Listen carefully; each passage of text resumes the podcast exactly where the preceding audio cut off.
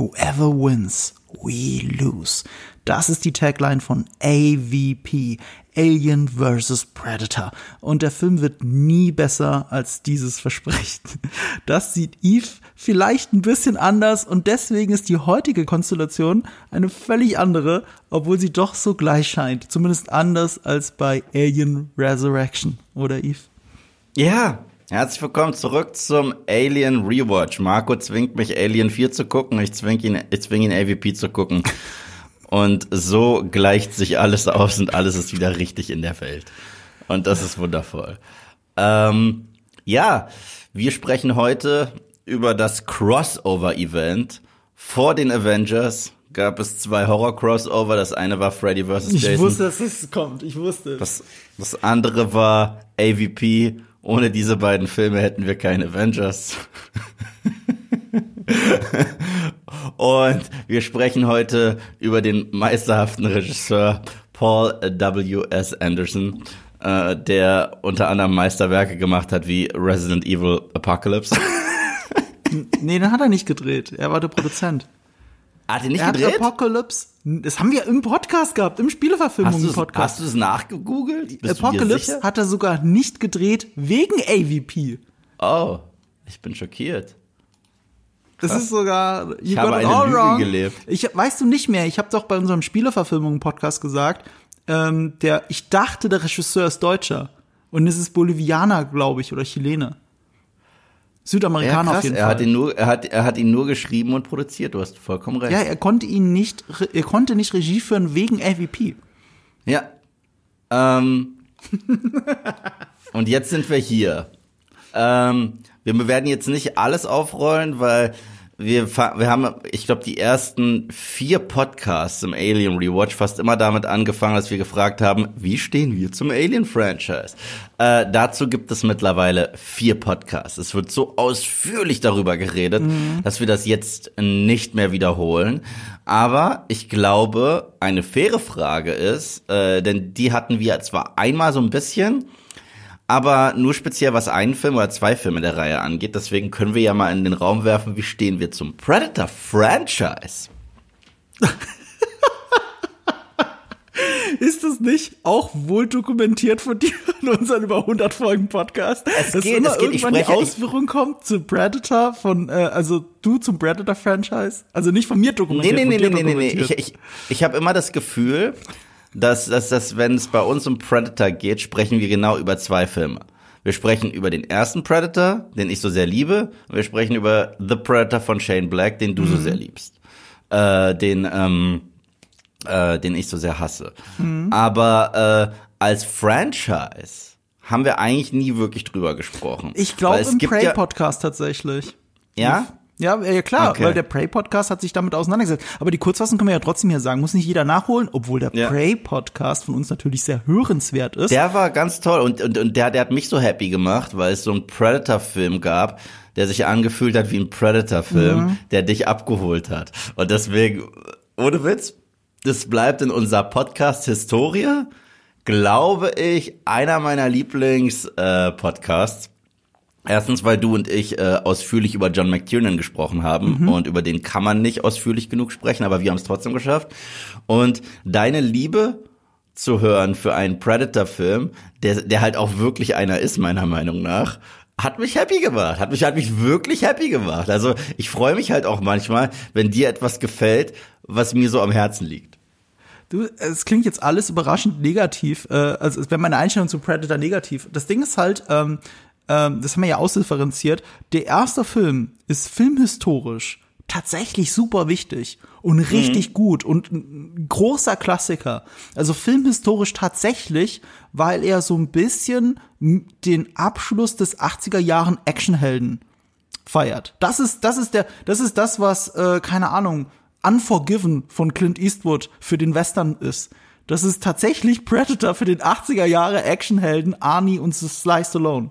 Übrigens ein wundervoller Film, The Un uh, Unforgiven, ein ganz wundervoller. Äh, fantastisch. Ich komme jetzt auch gerade drauf, weil ich ähm, äh, gerade noch mal ein paar Szenen geguckt habe. Witzigerweise wegen diesem Rewatch gerade. Erinnere mich später dran. Ich werde später über einen Film reden, der mit dem Blade Runner Universum zu tun hat und tatsächlich auch mit Unforgiven. Okay, Ähm, interessant. okay, aber so viel dazu.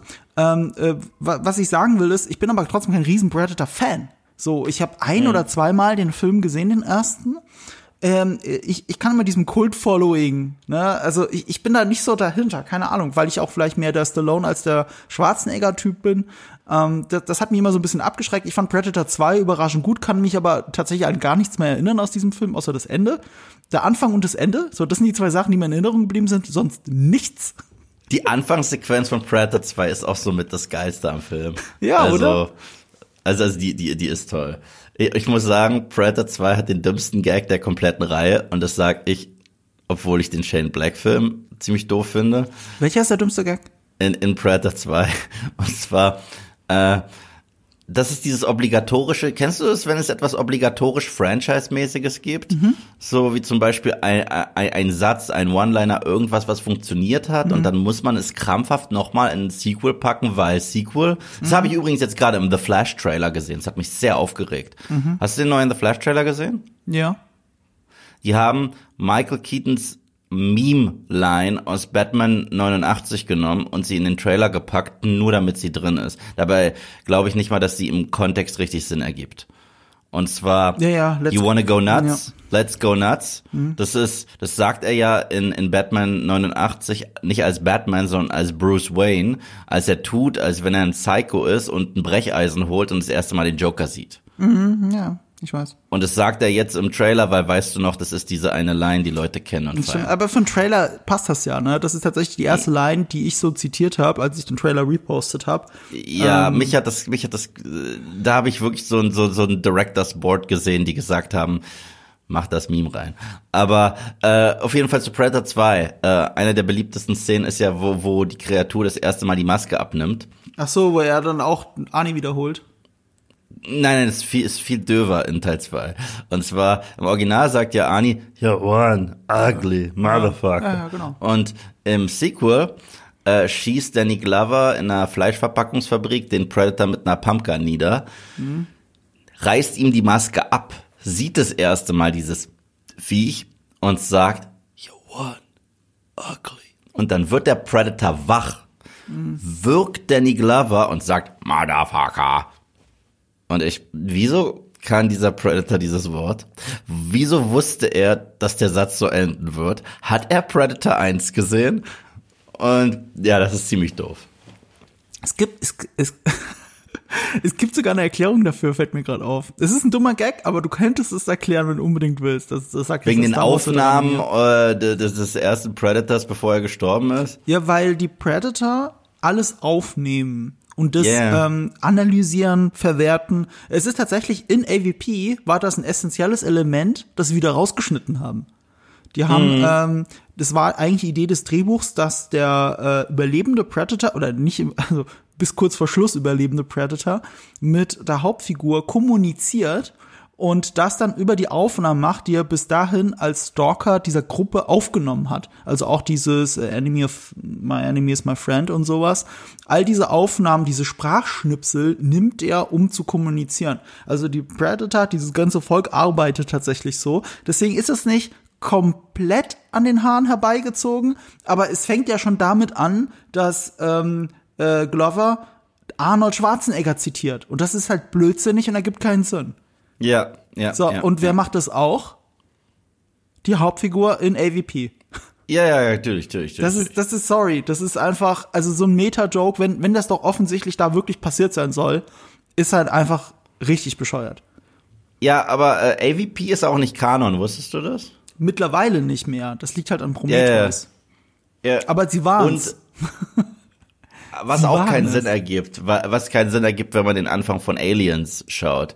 Weil wenn du Aliens siehst, Mhm. ähm, der ja Jahrtausende oder Jahrhunderte nach diesem Film spielt, Jahrhunderte. ähm, wo Ripley vor diesem Board-Meeting sitzt und berichtet, was sie da für eine Kreatur gefunden hat. Und alle sagen, dass irgendwie äh, Aufzeichnungen seit Anbeginn der Zeitrechnung noch nie so ein Wesen beschrieben haben. Ich so, hä, aber ihr habt es gesehen in der Antarktis in 2004.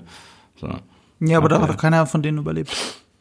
Ja, aber da war ja trotzdem, Wayland Yutani hatte doch da die Finger mit drin. Ja, aber er So, hat ja nicht die. Alien-Königin gesehen. Also ja, er aber hat, sie haben, ja, ja, nee, er hat sie nie gesehen. nee, aber sie haben einen Tempel gesehen mit Eiern und mit äh, Zeichnungen und mit, Nee, sie, sie Beweisen, haben nur, also, also alle, die nicht drin waren, haben nur Mhm. die Pyramide. Ja. Sonst nix. Also es ergibt tatsächlich. Aber willst Sinn, du mir sagen, dass Wayland Yutani nicht trotzdem irgendwie danach noch irgendwelche Überreste gefunden hat? Und Ja, aber doch nicht von der, also wenn sie die Königin ausgegraben haben, ja. Aber äh, ansonsten, da sind Atom, also quasi eine Atomexplosion, also du Riesen Cluster, also da ist ja nichts mehr übrig. Also zumindest von den Ja, Aliens, von, von biologisch, also wenn, wenn das wenn das wirklich eine ganze Pyramide zerstört, dann gehe ich nicht davon aus, dass man da ähm, noch was raus. Also klar. Naja, äh, du hast nicht ganz unrecht. Es ist ein bisschen plotholig. Vielleicht könnte man was gefunden haben. Wie, wie Renet Yutani gesagt hat, sind nicht die einzigen, die das gesehen haben äh, im Satellitenbild. Aber ich, ich will auch nicht so sehr über die Logik dieses Films diskutieren. Ähm, Deswegen gibt es den Film auch nicht, nicht wegen Logik. aber, aber lass mich noch eine Brücke schlagen zwischen, äh, wie wir zum Predator-Franchise stehen, dem Alien-Franchise und wie wir dazu gekommen sind. Weil das ist bei mir tatsächlich das Wichtigere. Ich habe Alien vs. Predator 2 auf dem PC gespielt. Das Spiel. Und äh, ich, ich, das könnte noch in deine Gaming-Phase gefallen sein, du hast es aber nie gespielt, ne? So, AVP 2 war deswegen so berühmt in Deutschland auch, weil es so ein unglaublich gutes Spiel war, bei dem sich dann die große Zeitschrift GameStar, bei der wir, wir sind ja im gleichen Mutterkonzern Webedia, tatsächlich mittlerweile, die GameStar, ähm, es, es wurde auch deswegen so berühmt in Deutschland, weil die GameStar sich geweigert hat, das Spiel zu bewerten. Weil sie wussten, äh, weil sie ahnten, das ist, glaube ich, meine Vermutung, dass das sowieso indiziert wird oder was auch immer. Ähm, Sie haben es nicht bewertet. Es wurde, glaube ich, indiziert in der deutschen, äh, in der in der internationalen Fassung. Ich glaube, es gibt eine deutsche zensierte Fassung, die ich ganz bestimmt gespielt habe intensiv. Und das ist tatsächlich ein richtig gutes Horrorspiel, das es vor allem schafft, diese Franchises zusammenzubringen, Alien und Predator. Man muss dazu sagen, die, das, das ist jetzt nicht die Vorlage für den Film, was ja gut passen würde, weil Paul W. S. Anderson für Videospielverfilmungen bekannt ist, nämlich neben Resident Evil für Mortal Kombat. Aber äh, das ist in Wirklichkeit ein Comic aus von 1980 gewesen, der die zum ersten Mal zusammengeführt hat, der wohl auch schon ziemlich gut oder zum, zumindest ziemlich ikonisch gewesen sein soll. Ich habe den nie gelesen. Und äh, ich, warte, ich muss gerade überlegen. 1980 kann ja nicht sein. Das wäre ja dann vor. Das wäre vor dem ersten Predator. Oder, ah, doch, doch, doch, warte mal. Nee, nee, nee, nee, nee. wann war der Comic? vor dem ersten Predator. Muss das 1990 Also, gewesen sein? ja, also ich sag's mal so, in Predator 2, das hat, das hat tatsächlich diesen, diese Idee losgekickt. Dieses kleine augenzwinkernde Easter Egg gibt es. in Ja, ja, Predator 2. das schon. Das, äh, das hätte Und- ich jetzt auch gesagt, ja. Also, also, da sieht man ja am Ende, äh, der Endkampf findet ja im Predator-Schiff statt. Und da sieht Danny Mhm. Glover eine Kollektion an Trophäen, die Ja, der ja. Jäger da hat. Und eins davon ist ein ähm, äh, Schädel eines Xenomorphs. Mhm. Und das hat so ein bisschen den Hype losgetreten. Oh was, die beiden leben im gleichen Universum? Das ist ja der Nick Fury-Moment. Ja, ja, ja, genau. Und Äh, aber warte mal, aber AV Predator 2 ist von 1990, oder? genau. Der Comic ist von 1989. Okay, ja, dann. Er ist dann ein Jahr vorher. Krass, dann muss jemand nach Predator sich schon gedacht haben, äh, der von 87 ist. Ja, ja, genau. Ähm, und, und wahrscheinlich war es da, dann äh, ergibt dieses Augenzwinkern halt noch mehr Sinn. Weil Genau. dann wus war, war denen schon bewusst, es gibt Comics, packen wir das in einen Film, ein paar Leute werden lächeln und sagen, uh, und äh, hoffen, dass es irgendwann einen Film gibt. Und man soll ja immer sehr vorsichtig sein, was man so hofft. Ja, auf jeden Fall 80er Jahre. So, und dann sind wir bei diesem Spiel. Ich habe ohne Ende dieses Spiel gespielt. Und das ist tatsächlich richtig gut. Das ist von Monolith Games. Die haben auch No One Lives Forever gemacht. Das habe ich auch geliebt. Und ähm, das Coole daran war, du hast drei Singleplayer-Kampagnen gespielt. Einmal als Marine und dann war der Film einfach Alien 1 und Aliens. Also es ist wirklich die Perspektive, der Look, das viel ist generell das, das ganze Look des Spiels war Aliens von Cameron. aber, aber das war wirklich diese Horror-Game-Experience. Dann hattest du eine Alien-Kampagne und die Alien-Kampagne, du, ich meine, du warst das Alien selbst und das ist wahrscheinlich der Hauptgrund, warum das Spiel indiziert wurde, weil äh, du hast wehrlose Wissenschaftler von Wayland Yutani umgebracht. Das waren keine Gegner, die standen in der Ecke rum und haben sich um ihr Leben, haben um ihr Leben gefürchtet. Und dann hast du halt diese Ego-Shooter, war das ja, diese Ego-Perspektive und dann kommt von, das war so faszinierend, du hast die Wissenschaftler angeschaut und von oben und von unten kam der Mund so rein des Aliens. Von Mhm. oben und von unten. Ich sehe deine Augen. Das ist, das ist wirklich genauso faszinierend gewesen. Und dann hast du nur noch einen Knopf drücken müssen und dann kam die Zunge durch. Und du hast ihm das Gehirn rausgelutscht. Und es ist ja wirklich so, what the fuck spiele ich hier gerade? Kein Wunder, weil das kein spielerisches, es hatte keinen richtigen spielerischen Zweck, das zu tun. Und damit ist es sinnlose Gewalt, die nicht im Spiel verankert ist, dass sie notwendig ist. Und äh, das ist der Hauptgrund, warum das Spiel so moralisch problematisch war. Gerade zu jener Zeit, Anfang der Nullerjahre, ne? Und ähm, das war aber trotzdem eine faszinierende Kampagne, mal in der Rolle des Jägers zu sein, der in der Decke rumkrabbelt, eine etwas verschwommene Sicht hat und so weiter. Und die dritte Kampagne ist halt der fucking Predator. Du bist halt wirklich eins zu eins ein Predator und du bist sogar auf dem Heimatplaneten der Predator. Und du hast die verschiedenen Waffen zur Auswahl. Du hast einen ganz anderen Spielstil schon wieder. Du bist zwar auch Jäger wie das Alien, aber du hast ja ohne Ende Gadgets.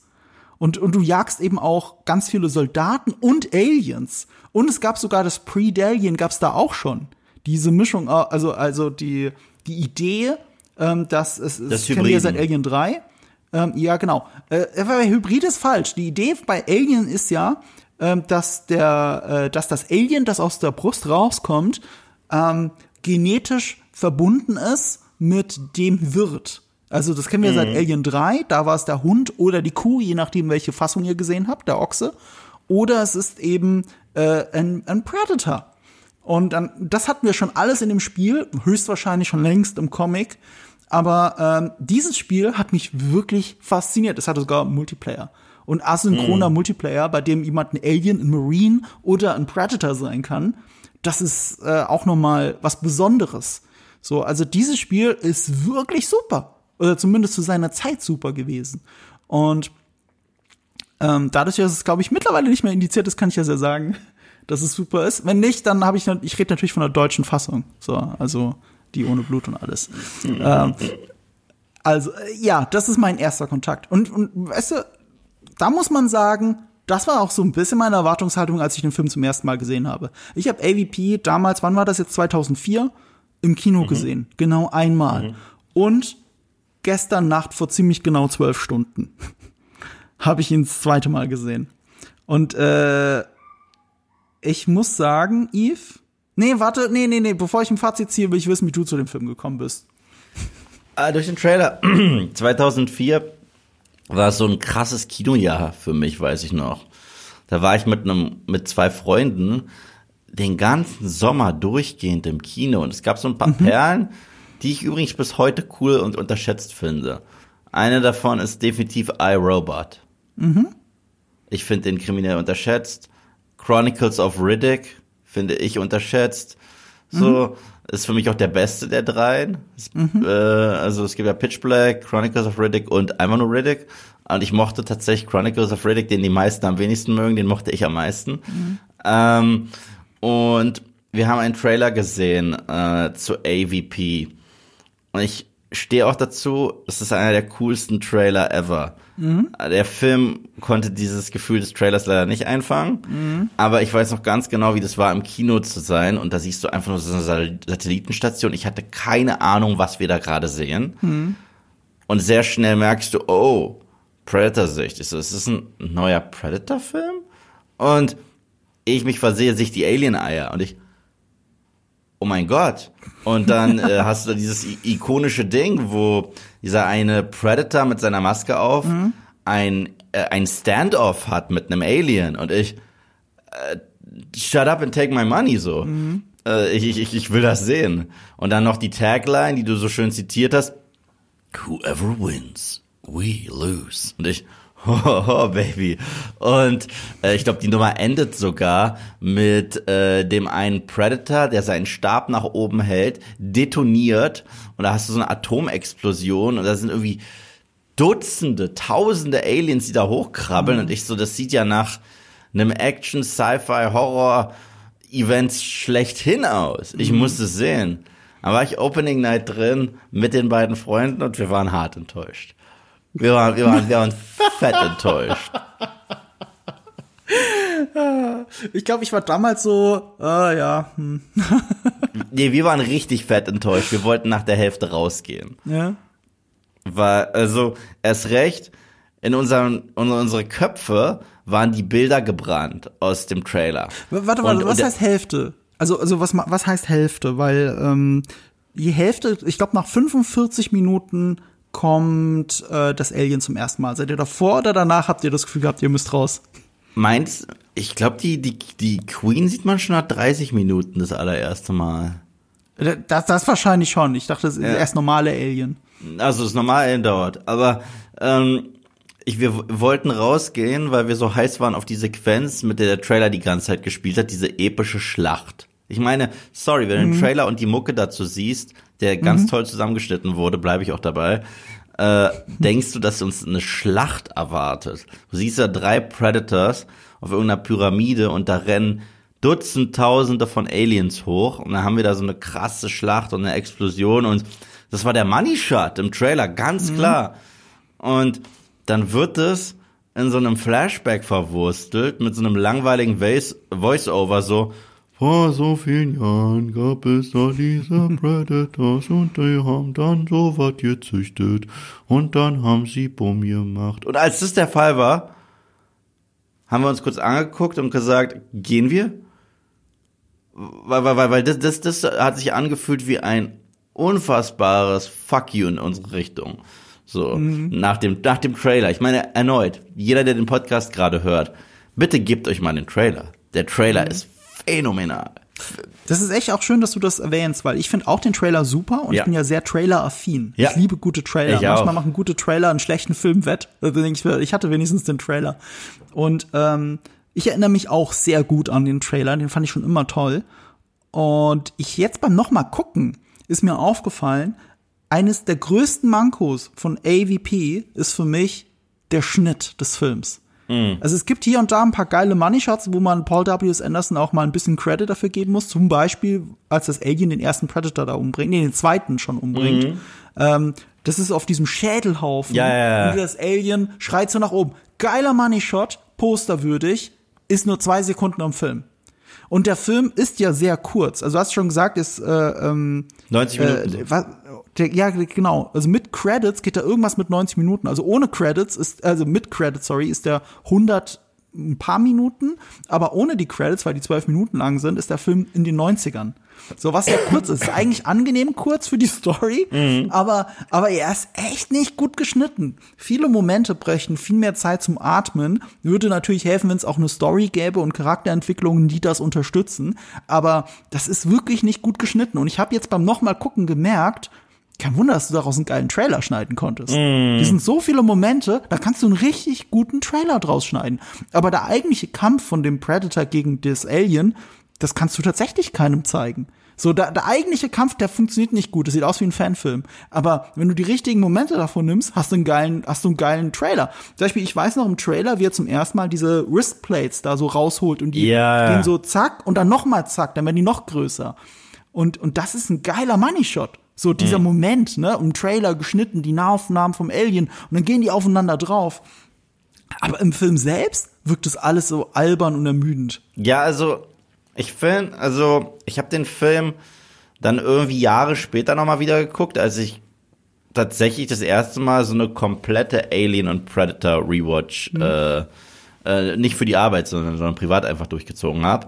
Und da habe ich mir AVP reingezogen und war schon, hat mich schon ein bisschen gegrault vor dem Gucken, weil ich war gerade fertig mit Resurrections und den mag ich ja nicht. Und seitdem hat sich so ein bisschen mein Blick auf den Film verändert. Also ich halte das jetzt nicht für einen Film, der irgendwie super ist oder einen Film, der richtig gut ist, ist er nicht. Aber ich halte den für einen spaßigen, trashigen Guilty Pleasure. Und ich finde, genau dafür funktioniert er eigentlich ganz gut. Äh, ich habe irgendwie krass Respekt vor diesen Set-Designs. Ich finde diese, diesen Unterwasser, äh, Unterwasser, Untergrundtempel ziemlich stark. Auch diesen Altar, wo da diese Königin festgekettet ist. Das sieht alles toll aus. Was die Action angeht, es ist so schwierig. Es gibt Momente, wenn die Kamera einfach mal still ist, die sind cool. Aber es gibt Momente, wo es so eine verkackte Shaky Cam und so einen wilden Schnitt gibt, wo du schon gesagt hast, dass einen das rausholt. Gerade im allerersten Kampf zwischen dem Predator und den äh, dem Alien. Wenn es da diese Szene gibt, wo er das Ding am Schwanz packt und äh, durch die Gegend wirbelt, cooler Shot. Wenn er aber einfach auf dem Boden liegt und die Kamera wie wild rumwirbelt und du eigentlich mhm. gar nicht richtig erkennst, ob da gerade äh, ein paar Steine miteinander vögeln oder ob, äh, ob da ein Kampf stattfindet, ähm, ist das natürlich scheiße. Ähm, Lore-mäßig ist der Film total Banane. Also total. Es widerspricht sehr vielen Sachen, die wir vorher gehört haben in anderen Filmen aus beiden Franchises. Äh, deswegen äh, habe ich den so ein bisschen hm. in, mein, in meinem Kopf habe ich ihn schon damals so unplugged, damit ich einfach hm. keine Kopfschmerzen kriege und probiere da eine Kontinuität zu finden, so, sowohl Alien als auch Predator. Ähm, weil wenn wir eins über die Predators gelernt haben, in Predator, Predator 2 und ich glaube sogar Predators ist, die greifen immer an in der heiß, in den heißesten Gebieten auf der Welt. Logische Schlussfolgerung Antarktis. So, äh, das, das fand ich schon damals sehr witzig. Ähm, aber äh, mir ist auch irgendwann klar geworden, dass das Jurassic Park für blöde ist, also was die Menschen mhm. angeht. Also die, die, wie die rekrutiert werden, wie sie Das ist Jurassic Park, das habe ich auch, das habe ich mir extra aufgeschrieben. Der Anfang ist einfach Jurassic Park, aber ein Schnelldurchlauf. Jurassic Park und sie kriegt sogar ihre MI2 Opening Sequenz. Also wo ja. wo wo Tom Cruise ja am Berg gerade hangelt, weil er einfach ja. Bock hat. Und dann kriegt er, das weil es so John Woo ist, dann kriegt er ja mhm. diese Brille mit dem Auftrag und die schmeißt er dann weg und die platzt. Und sie äh, erklimmt auch gerade einen Berg und kriegt einen äh, Anruf und der Typ steht schon auf dem Berg. Was so witzig ist, ja. was ist, wenn sie Nein gesagt hätte? Ich habe so die Augen verdreht, weil wie kann sie denn, wenn sie alleine einen Berg hochkrabbelt, nicht den Hubschrauber hören? Ja. Das ist ja Quatsch. Ja, also dieser Film ist halt absoluter Trash. Also es muss, es, damit muss man sich halt abfinden. Ich finde am lustigsten diesen, diesen, diesen äh, schottischen Charakter, der die ganze Zeit grinst. Der, der hat übrigens ein äh, Cameo auch bei Zombieland. Äh, da ist er der ähm, Verkäufer in der Tankstelle, der ausgetrickst wird von Abigail Breslin und Emma Stone. Äh, meinst du jetzt diesen Wissenschaftler aus Trainspotting? Ja, genau den. Hm. Seine Charaktereigenschaft ist die ganze Zeit zu sagen, wie sehr er es lebt, liebt zu leben was so lustig ist. Du siehst seinen Tod schon eine Meile wegkommen, wenn er das erste Mal den Mund aufmacht. Mhm. Hey, weißt du, was toll ist? Leben. Ich liebe es zu leben. Ist Leben nicht toll? Guck dir mal meine Kinder an. Die leben auch. So. Und das ist meine Frau, die lebt auch. Leben mhm. ist schon was Schönes. Aber hat er nicht auch Creepshots von ihr gemacht mit der Kamera? Während sie schläft? Nee, das, das war, das war ja tatsächlich nicht von ihr. Der war ja tatsächlich so der Süße, so im Team. Aber er ist Teil dieses lustigen Aber Jumpscares. Sie sitzt doch im Hubschrauber und schläft und wird geweckt durch dadurch, dass er Fotos macht. Ah, ja, ja, aber. Hat er, aber, hat er sie der, fotografiert? Nee, nee, nee, der, der hat nur die Natur da fotografiert. Ah, oh, okay, okay. Dann nehme ich das zurück. Um, Dann ist ja doch kein Creep. Die Rest des Films so.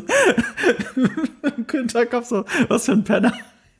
Aber er ist ja, ähm, er ist ja Teil dieses großartigen Pinguin-Jumpscares. Ja, also das ist mein Kurzfazit zum Film. Das, das ist ähm, nicht toll? Das der, mit dem Pinguin ist das. Das gruseligste an AVP ist der Pinguin. Aber das, das ist, ist so super, Pinguin. oder? Ja, aber das ist, ja, das zeigt, was für ein Niveau der Film hat. Also, also, ja. also ganz ehrlich, also ich hatte ihn schon nicht gut in Erinnerung, als ich aus dem Kino gegangen bin. Und ich habe ihn gestern noch mal gesehen und habe gedacht, holy shit, er ist noch viel schlechter, als ich in Erinnerung hatte. Wirklich? Alter, Bei mir auf jeden so Fall. Es, es, ich glaube, was ich dem Film lassen muss, es gibt Sachen, es gibt Money Shots, es gibt äh, mythologische Momente, egal ob sie den anderen Sachen widersprechen oder nicht, die sind mir immer im Gedächtnis geblieben. Ich habe den Film vor fast genau 20 Jahren gesehen und ich habe diese Dinge nicht vergessen. Ich habe nicht vergessen, dass die äh, es, bei schle richtig schlechten Filmen vergesse ich ja alles. Normalerweise. Aber ich glaube, der hat das mythologisch so platziert und es passt dann doch irgendwie zu Alien und zu Predator, wobei halt vieles direkt aus dem Comic entnommen ist, muss man sagen. Es ist nicht die Story von Paul W. S. Anderson, auch wenn er hier das Drehbuch alleine geschrieben hat. Das ist ein Autorenfilm, den wir sehen. Mhm. ne? ähm, äh, das ist mir aber im Gedächtnis geblieben. Freu dich auf den nächsten Film, Alter. Das ist eine, das ist eine, das ist, ein, das ist einfach nur Kotze. Aber es, es glaube ich, aber es, es, wird echt schwer, weil ich fand ihn noch viel schlechter, als ich in Erinnerung hatte. Ich habe ihm jetzt einen Stern auf Letterbox gegeben. Ich habe ihm meinen Listicle da irgendwie so reingedrückt. Ich hätte ihm vorher, glaube ich, zwei oder drei gegeben. Das war so, was ich im Hinterkopf hatte. Ne? Aber jetzt, wo ich ihn noch mal gesehen habe, also dieser verhunzte Schnitt, wie jede Charakterentwicklung sowieso ins uh, It's going nowhere, wie wir mal mit Mandalorian gesagt haben, aber das hast du hier im Schnelldurchlauf. Ich fand's unerträglich. Ich fand diesen Film gerade unerträglich. Das wird so viel schlimmer mit dem nächsten. Mhm. Also alles, was du gesagt hast, der nächste ja, setzt da noch mal. Ja, also also du hast keine Ahnung. Du hast keine Ahnung, auf was für ein modernden Klumpen Kacke du starren wirst und nicht mal was erkennen wirst, weil der Film nicht mal ausgeleuchtet ist. So, aber ähm, ich, also ich muss dir da widersprechen. Ich, ich, ich hatte ihn, wie gesagt, das ist meine, meine erste, mein erstes Seherlebnis war so eine der fettesten Enttäuschungen des Jahres. Mhm. Und mit der Zeit habe ich so ein kleines Herz äh, für den gewonnen. Ich glaube, das ist das, was du für das, was du für Alien Resurrection empfindest, empfinde ich für den. Also, obwohl, du, du liebst Alien Resurrection wirklich, oder? Du ja, ich lieb den ja. Aber guck mal, das Ding ist, Alien Resurrection ist kein Guilty Pleasure für mich. Du, für dich ist dieser Film ja ein Guilty Pleasure. Du hast ihn ja selber, yeah. glaube ich, sogar in unsere Guilty Pleasure Liste mit aufgenommen. Genau, Ranking, genau, ne? genau. Genau, genau. Das ist für mich ein Guilty Pleasure, definitiv. Also, ähm, ich, ich würde dem wahrscheinlich so zwei bis zweieinhalb Sterne geben von fünf oder so. Ähm, ich mag tatsächlich den letzten Akt. Ich finde es cool, dass der so nonverbal ist. Ich finde es cool, wo unsere Heldin zusammen mit dem Predator mhm. einfach kommuniziert durch Blicke da aufgenommen wird. Ich finde auch die Szene cool, wo sie tatsächlich diesen Alien platt macht in Notwehr mit diesem Speer und daraufhin direkt im Tribe aufgenommen wird. Das sind so kleine Sequenzen, die ich cool finde. Ähm, wie gesagt, ich mag dieses ganze Labyrinthmäßige im Untergrund, mhm. das finde ich cool. Ich mag die Kostüme, die auch wirklich wieder super ausschauen, sowohl Xenomorph als auch äh, Predator. Die Figuren sind so scheißegal. Die sind so unfassbar scheißegal. Und wir sehen auch, wow, es ist eine große Crew. Ihr werdet, alle werden sterben mhm. wahrscheinlich so. Weil ihr seid eben viel zu viele und ihr seid so uninteressant. Mhm. Das ist unfassbar. Ähm, es gibt ein paar Money Shots. Du hast davor über den Money Shot gesprochen vom Alien wo du recht hast, der ist ziemlich mhm. cool, wo er den, den Predator auf diesem Knochenberg da kaputt macht und nach oben kreischt. Ich finde, es gibt einen ähnlichen mit dem Predator, wo äh, er gerade ein Alien fertig gemacht hat und dann kommt noch eins von hinten mhm. und er holt ganz schnell aus mit seinem äh, mit seiner Klinge. Diesen Shuriken, ja. Genau, dann fällt ganz langsam ah. der Kopf ab von dem Alien ja. und und sein Körper plumpst runter und das ist halt so ein John Wick Moment den ich, äh, äh, den ich, den ich ganz nett finde. Aber ja, also zwing mich jetzt nicht, diesen Film irgendwie als Filmkunst zu verteidigen, weil das werde ich nicht tun.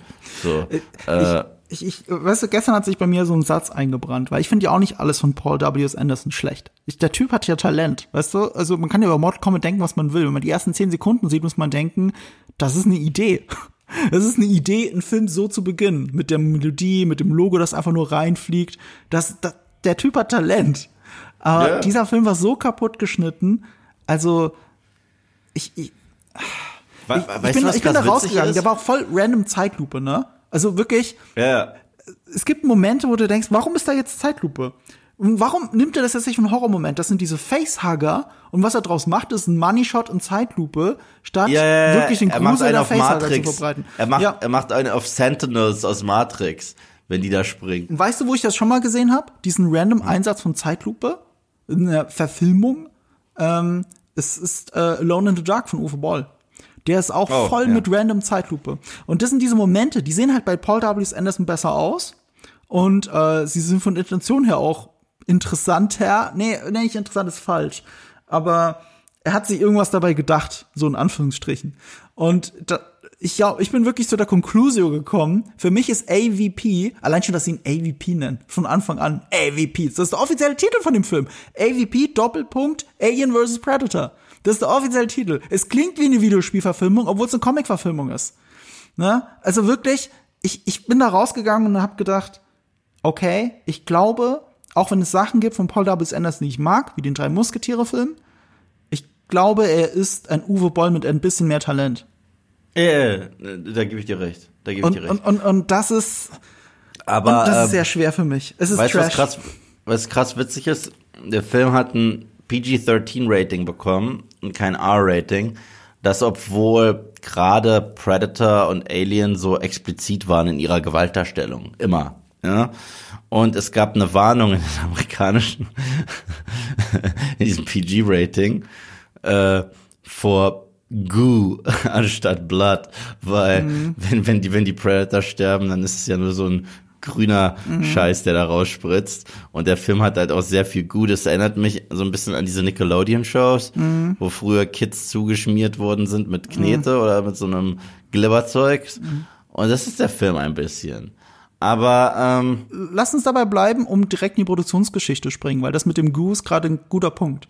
Ähm, du hast äh, auch gesagt, es gibt einen Director's Cut. Director's Cut ist auch hier wieder, wie bei vielen Alien-Filmen, eigentlich der falsche Begriff, äh, weil es ist eine erweiterte Version für die Fans. Ähm, sie nennt sich Unrated Version und ist halt blutiger. Aber dieses Blut ist alles Post, äh, Post-Production. Der yeah, Film sieht man auch. Sie, war, sieht man auch. Obwohl es den Urban Myth gibt, sie hätten den Film kurz vor Start entschärft. Das war ein Internetgerücht, das sich verbreitet hat. Sie hätten den Film kurz vor Start entschärft, auf PG-13 runtergeschnitten und dann halt, um halt äh, mehr Leute erreichen zu können, ihn so ins Kino zu bringen. Ähm, das stimmt aber nicht. Sie haben ihn von Anfang an als PG-13 konzipiert und das siehst du auch ganz gut an den Entscheidungen bei den Kostümen.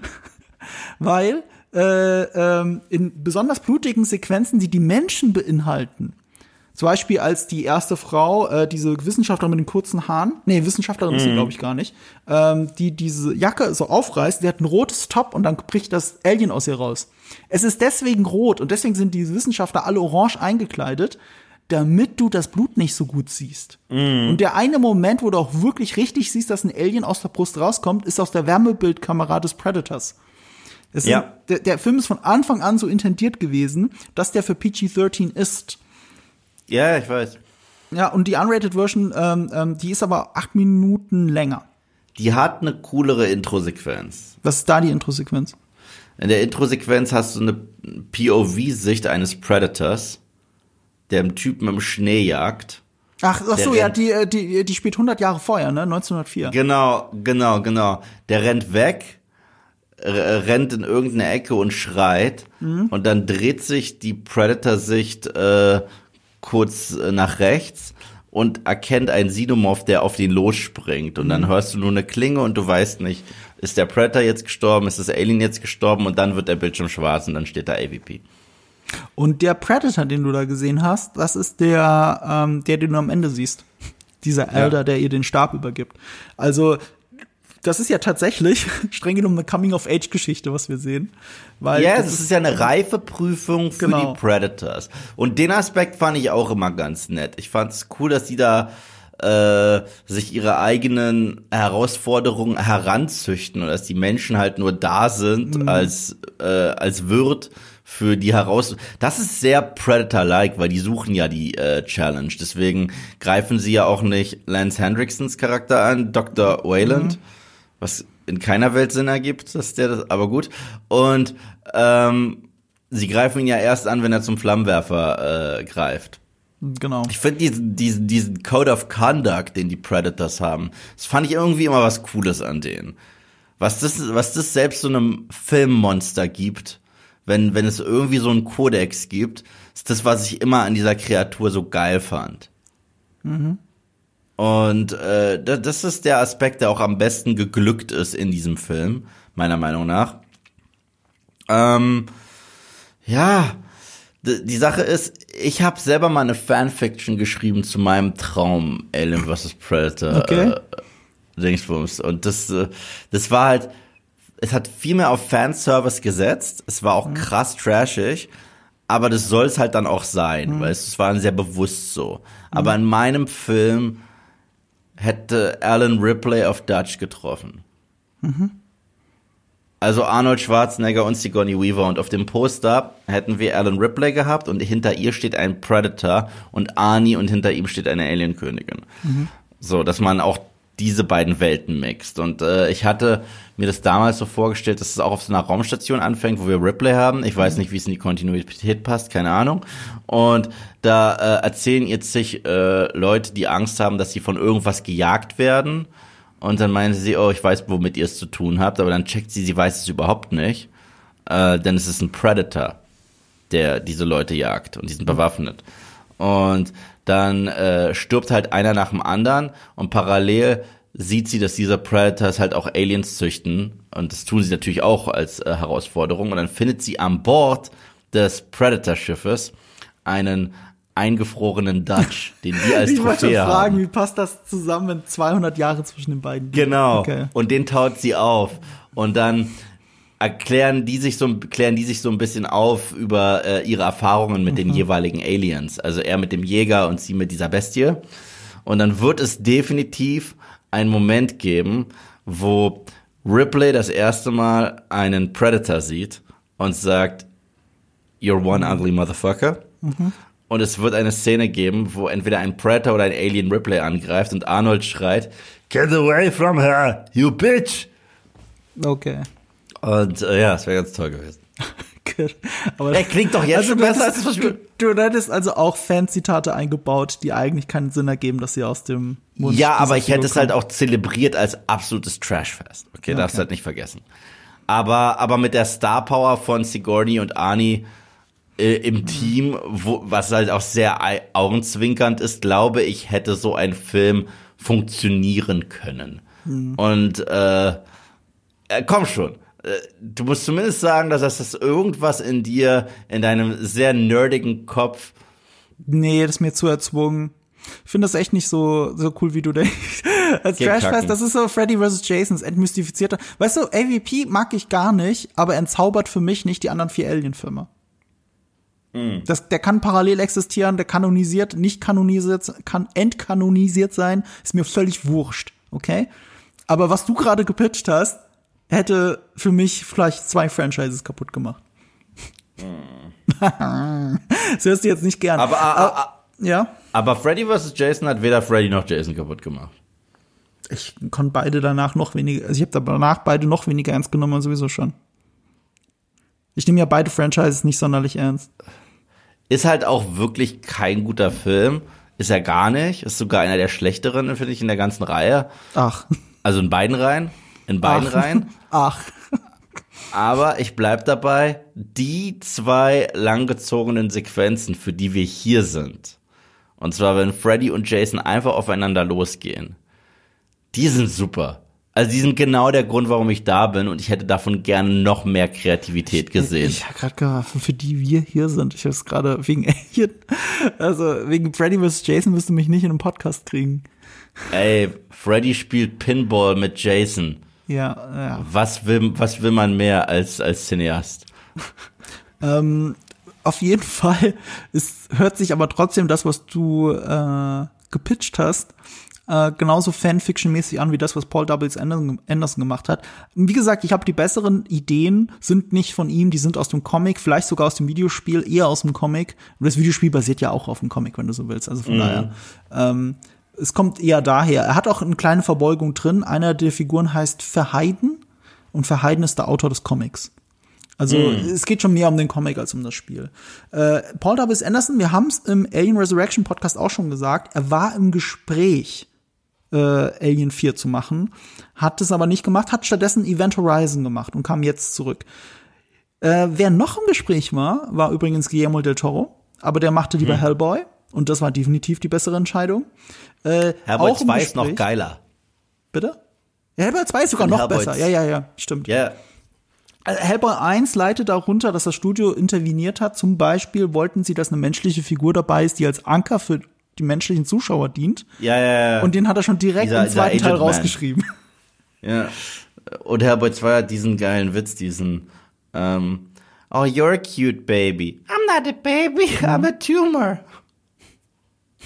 Kennst du diesen, diesen lebendig gewordenen Tumor da in dieser Fantasy-Welt? Äh, in, in diesem Markt war das, oder? Ja, genau. Ja. Wow, ja. Ja, äh, Hellboy 2 ist großartig. Darüber müssen wir gar nicht diskutieren. Ähm, du hast ja also gesagt, du magst Chronicles of Riddick sehr. Den mag ich auch überraschend gerne. Siehst du, das ist eine Art von Edeltrash, die ich mir gerne angucke. Ja, So. das ist Guilty Pleasure auch, aber, aber äh, der, der, macht, der macht richtig Spaß. Und der Regisseur davon ist David Towie. Oder Towie. Ja. Und, äh, oder Towie? Äh, was weiß ich, wie man das ausspricht. Und äh, er war auch im Gespräch, AVP zu machen. Von dem hätte ich das dann lieber Ja, seinen visuellen Stil mag ich sehr gerne. Mhm. Und der hätte, der hätte mit diesen pompösen Tempelszenarien noch mehr gemacht. Das weiß man, wenn man einfach sieht, was er da mit diesen, wie hießen die? Necromongers in, in Chronicles Mhm. ja, ich of glaub, Riddick? Ich glaube. Ja, also deren Rüstungen, deren Money Shots, deren Formation, deren Technologie, das sieht alles so toll aus. Also es sieht halt sowas von pompös aus. Es ist so Ridley Scott's Gladiator in Space jedes Mal, wenn du die siehst. Und das finde ich cool. Auch. Es ist so ein bisschen ähm, wie wenn du diesen Flair der 80er, diese Flash Gordon-Atmosphäre nimmst, packst die Ja. aber in ein modernes Setting. So ein bisschen das, was Heavy Metal Fact 2 gemacht hat, finde ich. Toller Film. Ja. Ich habe ja den ersten nicht gesehen, ich habe ja nur den zweiten gesehen. Aber ich mag Ja. diesen 80er-Stil und den dann so ein bisschen, also ernst genommen, weißt du? So als Ja, würde man He-Man ernsthaft machen. Und, und so war das ein bisschen. Und das ist das, was David Gibt Towie es in mit Chronicles of Riddick gemacht hat. Ja, aber das ist ja nicht ernsthaft. so. Äh, apropos.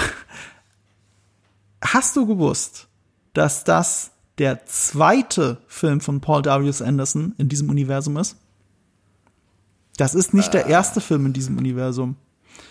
Das ist jetzt ein bisschen Stretching und ich muss das ein bisschen erklären. Du hast gerade viele Fragezeichen und ihr da draußen bestimmt Event auch. Horizon? Nee, nee, nee, nee, nee. Ähm, der erste Film, den er gemacht hat, äh, der in diesem Universum spielt, ist Star Force Soldier mit Kurt Russell. Ein Riesenflop, der Ende der 90er rausgekommen ist, hat, ähm, oder Mitte der 90er, hat irgendwas in, ich glaube, 70 Millionen Dollar Bereich gekostet, war ein riesiger Flop. Wirkt, wenn du dir heute den Trailer anschaust, wie eine Direct-to-DVD-Produktion von den Universal Soldier-Machern.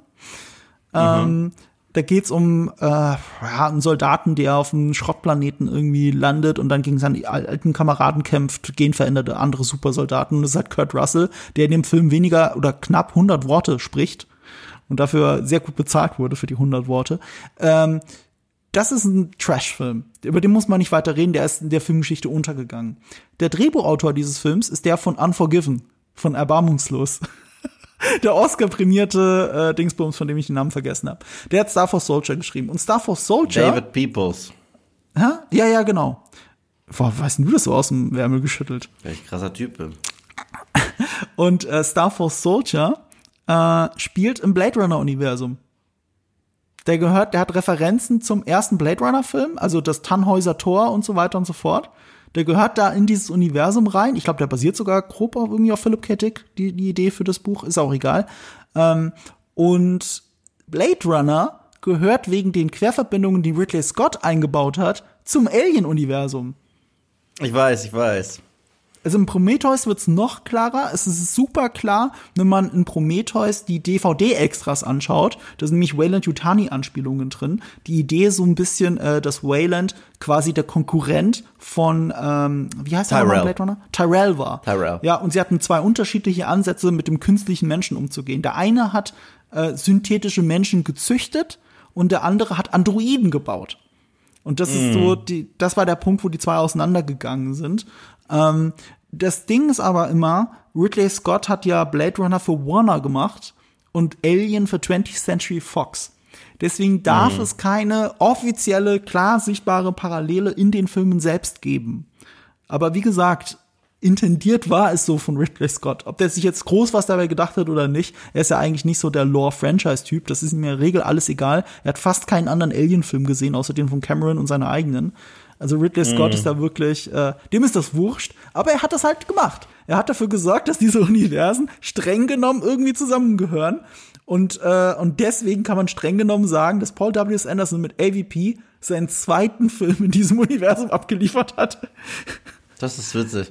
Da muss ich auch immer dran denken, weil es halt äh, häufig in Franchises so, ein, so einen gigantischen Rechtestreit gibt. Ne? Mhm. Und du weißt ja, eine meiner Lieblingsfilmtrilogien ist die Evil Dead Trilogie. Und äh, das Problem, das Sam Raimi und Bruce Campbell hatten, war, dass sie sehr schnell immer nicht mehr die Rechte an ihren eigenen Filmen hatten, mhm. weil jeder Film war von einem anderen Studio. Mhm. Und deswegen, wenn du, also es ist ja auch jeder Film ein Redcon vom vorangegangenen, jeder ist ein krasser Redcon vom vorangegangenen.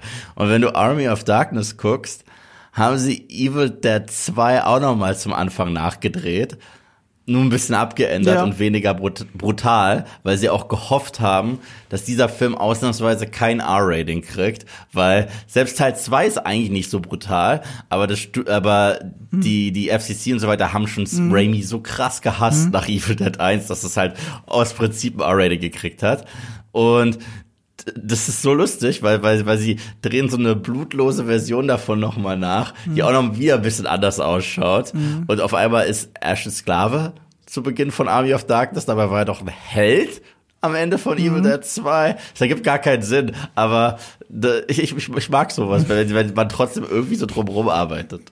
Es war auch der Grund, äh, es hat zumindest für Deutschland funktioniert, weil die ersten zwei waren ja beschlagnahmt oder indiziert, eins von beiden. Also indiziert ja, ja. bis vor paar Jahren noch. Und das ist auch der Grund, warum ich Army of Darkness zuerst gesehen habe, weil der lief im der Fernsehen. Ist toll. Der ist super. Ich, ich finde ihn tatsächlich auch am besten ähm, bisher, aber ich habe den zweiten ja noch nicht gesehen. Das ist der Beste, das ist der allerbeste. Das ist das Beste, was dieses Franchise hier hervorgebracht hat. Und weißt du was? Das sage ich jetzt. Ja, ich weiß. Diesen, Okto diesen Oktober, nicht nur gucken hm? wir den zusammen, dem widmen wir einen Podcast. Das verlange ich. Evil Dead 2. Evil Dead 2. Evil Dead 2. Das, damit kann man so krassen Podcast füllen. Ja, ich weiß nicht, ob wir eine ganze Rewatch-Reihe wieder kriegen. Nee, nee, wir, wir müssen, also ich wäre auch, ich, ich wäre bei einem du, Rewatch ach, dabei. Du, ach, du warst bei Evil Dead Rewatch dabei. Das ist ja, das ist ja lustig, hätte ah, ich nie gedacht. Aber Evil Dead 2 widmen wir einen Podcast. Das muss passieren. Oh, okay. Ich hab's jetzt hier, ich sag so jetzt hier, haben. ich sag's jetzt hier, damit ist es jetzt dingfest gemacht. Wir machen Evil Dead, Evil Dead 2 kriegt einen Podcast von uns. Yay! Endlich. Dafür, dass ich Guardians verschiebe. Um okay. eine Woche, ja, stimmt, das haben wir ja schon. Um eine Woche? Ja. Will ich nur sagen. Aber was für ein großes ähm, Opfer, als würdest du kein Video dazu machen, pünktlich zum Start. Ich werde zwei Videos machen. Das ist mein Opfer. Spoiler das, und ein Nicht-Spoiler-Video. Ich, ich, bin ja gerade in der Heimat, deswegen ist der Ton ein bisschen anders. Und äh, in mhm. Rheinland-Pfalz. Und ähm, muss das hier halt in einem Haus aufnehmen, einen großen Raum. Das ist äh, tonmäßig immer nicht so gut. Das Internet ist auch nicht so geil. Äh, aber ja, ich bin halt hier und freue mich auch in der Heimat zu sein. Aber dafür verpasse ich halt Guardians in der Presseverführung. Und äh, kannst ja, du morgen mal früh um 10 ist es soweit. Bin sehr ja. gespannt. Ich kann nicht mal rechtzeitig im Kino gucken. Also ihr alle da draußen habt ihr wahrscheinlich vor mir gesehen. Äh, ja, ich habe ja. ich hab gestern Abend noch mal äh, Guardians 2 geschaut und mhm. vorgestern Guardians 1. Und immer noch so geil wie immer. Ja, also ich, ich bleibe halt trotzdem dabei. Ich liebe Teil 2 mehr als 1. Ich auch. Aber ich, ich liebe die beiden ganz doll. Ja. Und ich habe die sogar mit meiner Mutter geschaut. Die ist ein riesiger Guardians-Fan. Ich werde die einladen, ins Kino mit mir zu gehen, oh. äh, zu Guardians. Ja, schön. Ja. Wir werden auf jeden Fall Sohn des Jahres Award. Sohn des Jahres Award, dass du mit ins Kino nimmst, das reicht. Okay. Äh, soll ich, vielleicht solltest du nochmal Shades of Grey mit dir schauen. Ähm, ja, um zurück zu Aliens zu kommen. Und gegangen. Äh, weil wir auch von Pitches geredet haben und so. Das hat übrigens dafür gesorgt, dass Alien 5, der in, in Arbeit war, von Cameron wegen AVP, ist der flach gefallen. James ja. Cameron wollte sich mit Scott, äh, Ridley Scott zusammentun, um ein Alien 5 zu planen. Und, äh, und die haben halt da schon, die waren schon in dieser Pitch-Phase. Und 20th Century Fox hat gesagt, nee, wir ziehen AVP vor. Wir sehen da mehr Potenzial. Und dadurch ist äh, Alien 5 äh, gescrapped worden. Aber Ideen davon sind wahrscheinlich, also Cameron wollte den produzieren und Scott sollte Regie führen. Das war tatsächlich die Idee. Aber mutmaßlich hat Scott dafür auch Ideen genommen und sie in Prometheus umgesetzt. Also Prometheus ist quasi der Alien 5, den wir nicht gekriegt haben. Vermutlich. Ähm, du hast auch schon gesagt, die, äh, das muss man tatsächlich die AVP lassen. Der hat echt schöne Sets. Unfassbar, und, ja. Und er hat auch schöne Kostüme und krasse Animatronik. Und jedes Mal, wenn er dann in CGI, das verblüffend gut gealtert ist, sag ich mal, aber so übergeht, merkt man gleichzeitig so nee, die Close-Ups sind viel geiler. Ja. Hättest du halt nicht machen Ja. sollen. Die machen da nicht so viel verkehrt, aber das ist so ein bisschen dieses äh, Jaws, dieses der weiße Hai-Phänomen, zeigt nicht zu viel. Und im Moment, Ja. wo die Alien-Königin durch die Gang rennt und rechts und links an der Wand andotzt, ist es einfach nur peinlich. Ja, oder die Szene, äh, wo diese CGI-Aliens auf sie raufhüpfen, um sie zu befreien. Die sieht auch nicht so gut aus.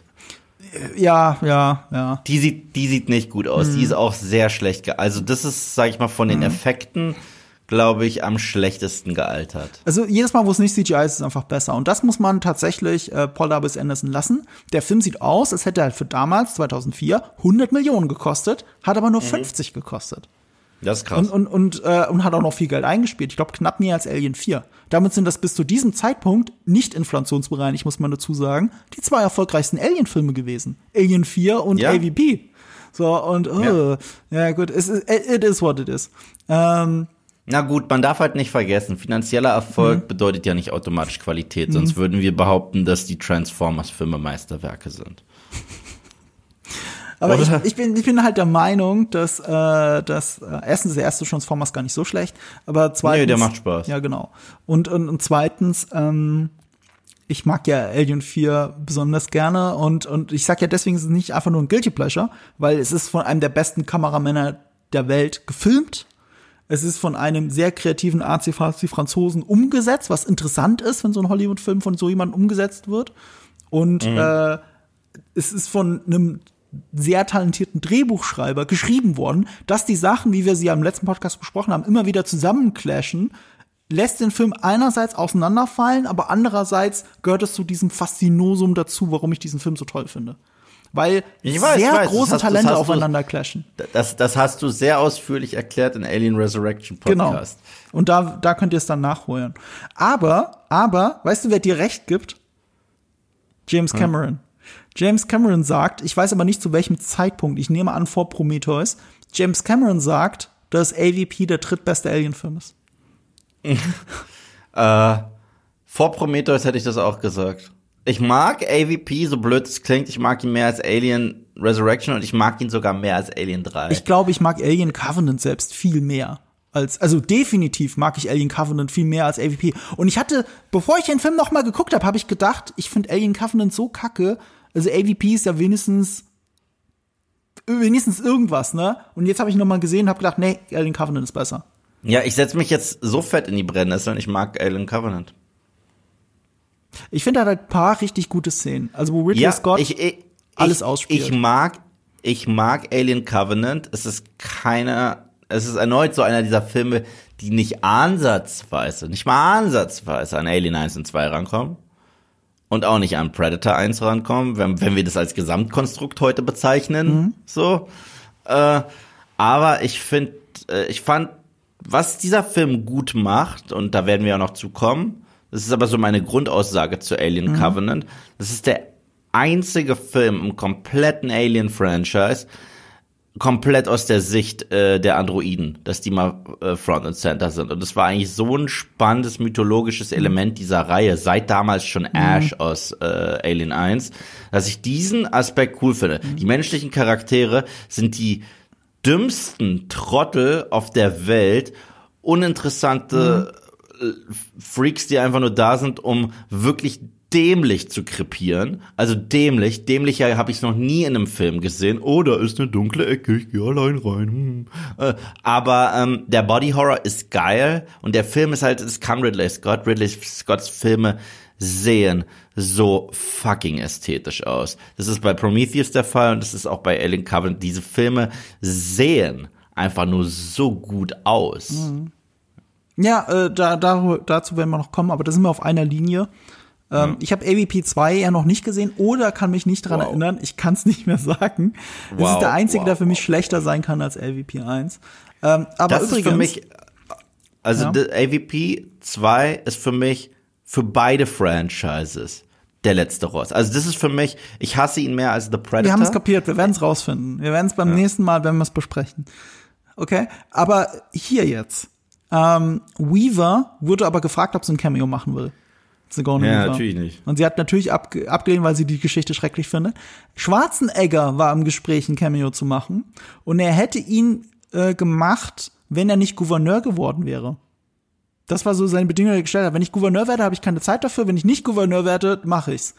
Er hat aber im Nachhinein diese Fortsetzungen kritisiert. Also von Predator generell. Er findet diese Franchisierung davon, findet er, fände er ganz schrecklich und das war wohl auch in Bezug auf LVP. Deswegen kann man wohl davon ausgehen, dass er von dem Film nicht so begeistert ist. Ja, es war ja auch damals äh, den, den Predator-Film, den ich am unterschätzten finde, ist ja Predators. Mhm. Und da spielt auch Lawrence Fishburne mit. Als so ein verrückt gewordener im Dschungel, ja, ja. der da schon so lange ist auf diesem fremden Planeten. Mhm. Dieses Cameo war, ist ja eigentlich ein Extended Cameo. Mhm. Äh, wurde eigentlich für Ani geschrieben. Ach, echt, das ergibt auch Sinn. Ja, ja. Aber ja, natürlich arschig, dass er sich dann gegen die Gruppe wendet. Ja, ja. Und äh, ähm, deswegen, äh, ich finde es witzig, dass Ani sagt, diese Franchisierung und äh, Totschlachten des Predator-Franchises finde ich furchtbar, aber ich spiele in jedem noch so beschissenen Terminator-Sequel mit. Stimmt. So, also also er hat einfach in Genesis und in Dark Fate mitgespielt. Genesis Ciao. heißt der Film, wie du. Ja, Genesis. Wie du immer so schön I'm not old. Uh, nee, I'm old, not obsolete. Obwohl er in Teil 3 noch gesagt hat, I'm an obsolete model. Ich so, ach, fick dich doch. Aber das ist doch ein anderer Ani, Yves. Talk to the hand. Okay.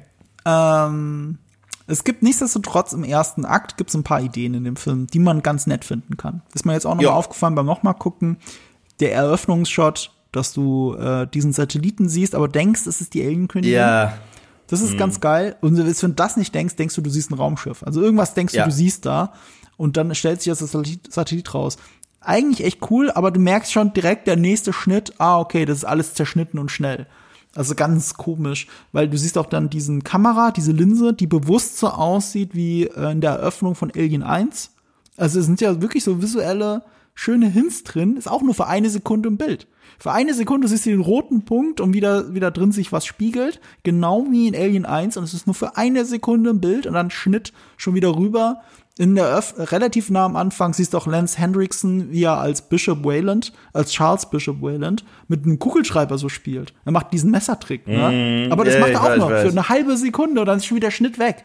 So, also ich denk so, oh, lass doch irgendwas länger stehen, wenn du schon sowas einbaust. Und wie du gesagt hast, Jurassic Park, der Anfang ist Jurassic Park, Mission Impossible 2, alles, aber wirklich im Schnelldurchlauf, weil, hey, du hast ja Jurassic Park gesehen, du weißt, du weißt ja eh, was das bedeutet, wenn der andere auf den anderen im Zelt wartet und ihm Geld anbieten will. Es ist Ja. so, du hast es ja schon gesehen. Es ist wirklich genau dasselbe. ja, ja, ja, ja, ja. Aber, aber, ähm, darauf habe ich natürlich bei meinem damaligen Kinobesuch vor 20 Jahren nicht drauf geachtet, weil es noch nicht irgendwie mein äh, Beruf war. Aber heute habe ich schon so drauf geguckt, okay, was etabliert der Film eigentlich am Anfang? Also was sind die, die ähm, Needs, die Needs der Charaktere? Und der Need der Hauptfigur existiert eigentlich nicht, außer Überleben. Es wird aber erst etabliert, dass sie einen Vaterkomplex hat, dass äh, also diese Geschichte mit dem Vater, der beim Bergsteigen, beim Abstieg gestorben ist, äh, quasi weil er unbedingt den Aufstieg erleben wollte, sonst hätte er nämlich vorher abbrechen müssen. Das spielt aber keine Rolle für ihre Charakterentwicklung oder für nichts, was am Ende passiert. Dass Wayland quasi ihren Vater spiegelt und selber auf den Gipfel will, spielt auch keine Rolle. Er erfährt ja nicht mal, was es mit den Predators und den Aliens auf sich hat. In jedem anderen Film wäre vor seinem Tod hätte er wenigstens so eine Art Genugtuung oder Redemption oder irgendwas gekriegt. Ähm, irgendwas, was darauf einzahlt, was seine Motive sind, warum er das sehen will. Aber es verläuft ins Nirgends. Er stirbt dann einfach mittendrin und fertig. Es, es wird eine Charakterentwicklung foreshadowed, weil Paul W. S. Anderson das in besseren Filmen gesehen hat, dass man das an der Stelle macht. Im ersten Akt musst du das alles machen, aber es spielt sehr schnell gar keine Rolle. Und es ist aber nicht ein dramaturgischer Kniff, wie zum Beispiel bei Alien 1, wo du die lange Zeit nicht weißt, wer die Hauptfigur ist. Alien vs. Predator etabliert sehr direkt ganz am Anfang, wer die Hauptfigur ist. Ja, Und die ist so blass, dass wir uns natürlich nicht erinnern, wie sie heißt. Weißt du noch, wie sie heißt? Ich, ich kenne nur den Schauspielernamen. Es ist Sanaa Lathan, die übrigens auch in Season 4 von Nip Tuck eine größere Rolle hatte. Ah, daher kenne ich sie. Ja, ja. Aus Sie ist eine super Schauspielerin. Ja, ich, ich, ich gebe ihr keine Schuld. Ihre, ihr Charakter kriegt eine Motivation und es verläuft im Sande. Ich finde, sie spielt das eigentlich Yeah. ganz gut. Sie, obwohl sie perfekt geschminkt ist und einen Berg hochklettert, habe ich ja trotzdem einigermaßen diese Überlebenskämpferin abgekauft, ne? Einigermaßen Yeah. für das, was der Film ist. Aber ihr Name, also auch nach dem Gucken gestern, habe ich es nicht mehr gewusst. Äh, sie heißt eigentlich, ich glaube, Alexa Woods. Ihr müsst mal nachgucken. Alexa Woods. Ja, ja, das kann sein. Aber Das- das- ihr Rollenname ist eigentlich Lex. Jeder würde sie Lex nennen. So, aber hm, Ja, Alexa Lex Woods, stimmt. ja, aber hm. so, also Und- ich habe ihn gestern gesehen. Ich weiß nicht, wie die Hauptfigur heißt. Tommy Flanagan spielt auch mit äh, aus Guardians of the Galaxy 2 und Sons of Anarchy. Ach so, ja, der mit dem, äh, wie hast du gesagt, Glasgow Smile mit diesem Narben im Gesicht. Genau. Daher kennt man ihn natürlich. of Captain. Was? Das ist ein großartiger Satz, den er in Guardians 2 gibt, als jemand Ah. äh, als Taserface schlecht über Yandu spricht und er sagt, Adkere, you speak of Captain. Er hat eine coole Rolle in Smoking Aces, finde ich. Er, hat, er ist, ist sowieso eine coole, coole äh, Socke. Sowieso, den müsste man öfter sehen. Er spielt ja immer, er ist verteufelt, Nebenrollen nur zu spielen, aber er ist echt gut darin. Das ist so ein Gesicht, das merkst du dir. In Sons of Anarchy ist er so Mhm. einer meiner Lieblingssons. Also er ist, ist ja Main Character, also einer der Main, des Maincasts von Season 1 bis zum Ende. Wer auch ein bisschen auffällig ist, ist Colin Salmon. Ähm, Das ist der, die rechte Hand von Wayland quasi, der sich als Söldner herausstellt, der auch nur mit einem Stummgewehr rumrennt.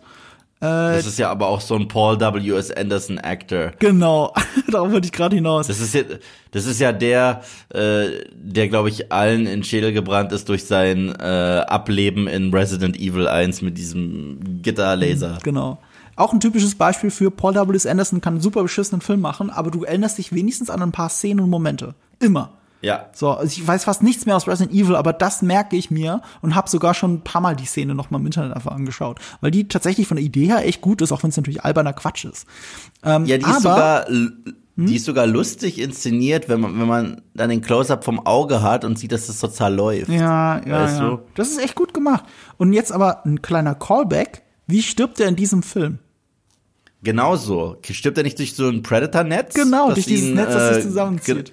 Das ihn auch so filetiert. Ja, es ziviliert, es gibt ihm das gleiche Muster. Übrigens auch eine coole Idee, finde ich, dass sie das bei dem Alien probieren und dann dann dadurch dieses eine Alien heraussticht, weil es dieses Muster Ja, auf ja, dem. Kopf hat. Ja, durch, durch, durch das Blut. Das war ganz cool. Also Ich meine, da wird das Alien als so eine Art Anführer und besseres Alien etabliert. Es hat ja zwei Predator umgebracht, dieses Ja. Alien. Es ist quasi Ja. der Anführer auch der anderen, es initiiert, dass die Königin befreit wird und so weiter. Dann stirbt es aber bei dieser Explosion. Wirklich belanglos. Wenn du nicht, wenn du kurz blinzelst, merkst du nicht, dass es aus dem Film gerade geschnitten wurde, Mhm. dieses Alien. Es stirbt, als es versucht, ähm, als sie diesen Fahrstuhl am Ende hochgehen, versucht, es versucht sich noch so dran zu krallen und stirbt in der Explosion. So. Anscheinend gibt's aber Behind-the-Scenes-Fotos, wo man es im Fischerdorf sieht. Also ursprünglich Okay. hätte es im Endkampf dabei sein sollen und sie haben es wieder rausgeschrieben oder nicht gedreht oder rausgeschnitten. Dieses, äh, diese Netztechnologie, die kam ja auch wieder richtig cool äh, zum Einsatz in Prey. Stimmt. Wo du selber meintest, dass du nicht mehr wusstest, ist es jetzt Blut, ist es noch Mhm. Baum? Wo, wo, wo er wo diesen einen äh, Trapper-Keeper-Freak dort äh, kalt macht. Das war schon cool. Ja, ja, also das Netz hat auch ganz gut funktioniert. Das war auch wieder, wie gesagt, bei Paul W. Anderson Filmen sind immer mal gute Ideen dabei. Ich, ich, Ja. ich glaube, ich habe das Ding ist, ich glaube, ich würde mir wünschen, er wäre Produzent und Drehbuchautor. Nee, Drehbuchautor ist schon zu viel. Produzent. Er wäre, er wobei, das macht er ja bei Resident Evil, das viel Ja, produziert. Setdesigner. Ich Oder ja Setdesigner. nicht. Ja, also ja, ich bin da ganz bei dir bei den bei den Sets und so. Das ist schon gut an dem Film und deswegen auch gut gealtert an den Stellen. Am Ende wird's auch mehr CGI, ne? Ab der Explosion, ab allem, wenn die Alienkönigin da rumläuft. Die Alienkönigin ist in den Nahaufnahmen, wo sie gefangen ist, ein Animatronik. Und zwar richtig aufwendige, gute Animatronik. Angeblich noch aufwendiger als für Aliens und für Alien 4. Also noch mehr Hydraulik, noch mehr Puppeteers und es ist fantastisch gemacht in den Nahaufnahmen. Und dann rennt sie durch den Gang. Es ist eigentlich ganz ordentliches CGI, aber wie gesagt, sie, sie läuft gegen die Wand und dann läuft sie gegen die andere Wand. Das sieht halt aus wie ein Clown. Und, und, und dann machen sie alles wieder damit kaputt. Sie reißen es wieder ein. Äh, weißt du, wer den Predator gespielt hat? Und zwar nicht nur den Predator, sondern alle drei. Ich sehe gerade Ian White aus Game of Thrones. Wer ist Ian White? Ian White ist der zweite Mountain. In der ersten Staffel Oh. gab es einen Mountain, das war dieser große muskulöse. Dann gab es in der Ja. zweiten Staffel einen anderen Mountain, der, äh, das war ein bisschen verwirrend, weil das, das war einfach nur ein großer Typ, aber sehr schlaksig. Und das ist Ian White.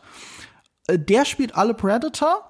Äh, äh, zumindest äh, in, in, immer wenn der Predator alleine ist. Wenn du alle drei in einem Shot siehst, ist da einer von denen, meistens der, glaube ich, der vorne in der Kamera ist, und die anderen zwei sind Stand-ins im Hintergrund, weil er ist halt ein sehr großer Typ. Er hat zwar dann ab der dritten Staffel, glaube ich schon, oder ab der, ja ab der dritten Staffel hat er schon nicht mehr den Mountain gespielt, dann war es eben dieser Isländer, der stärkste Mann der Welt, der ja wirklich, wirklich perfekt war für die Rolle. Ähm, aber Ian White hat weiterhin in Game of Thrones gespielt, weil er die, ähm, die Giants gespielt hat. Die Riesen. Ja, und ich sehe gerade, der hat auch äh, in Alien vs. Predator 2 die Predators nochmal gespielt. Okay. Und in Ridley Scott's Prometheus spielt er den Engineer. Ja, das passt auch gut. Es ist, ein, es ist einfach ein Riesentyp. Und, und an ihm liegt es ja nicht, dass der Film mir nicht gefällt. Ich mag, dass es echte Er Kostüme spielt sind. in so. Andor mit. In Endor. Spielt Vetch. Keine Ahnung mehr, wer das ist. Aber ja, es wird wahrscheinlich irgendein Alien im Hintergrund sein. Einfach nur, dass du ein großes Alien hast, das da durchläuft, weißt du? Also das ist jetzt mal meine Ja, Vermutung. Also ich, ich Stimmt, ich weiß, es ist in der allerersten Folge. Dieser Typ, den, den der als Muscle mitgebracht hat. Ach, Weißt du ja, stimmt, da war er so großer. Ja, Ja. das, das kann sein, ja. Witzig. Ich habe mir noch aufgeschrieben, es gibt irgendwo am Anfang, aber ganz ehrlich, ich habe es schon nicht gecheckt, wo, ein Morsecode. Und, und der Morsecode sagt eigentlich, whoever wins, we lose. Ja, was eine Lüge ist. Was eine weil Lüge ist. Das ist halt das, was mich so ärgert, weil es geht ja gar nicht darum, äh, dass wir verlieren, sondern die Pred der, der übrig gebliebene Predator verbündet sich ja letztendlich mit Mhm. unserer Heldin und dann ist es wie immer Xenomorphs killen. Was ich mag, sind die Andeutungen auch der beiden unterschiedlichen Scores. Man spielt kurz die Mucke aus Alien 2, Mhm. wenn sie da aus diesem Tunnel raus äh, äh, fahren da Ja. mit ihrer äh, mit ihrer Mario 64 Schlittenbahnfahrt. Mhm.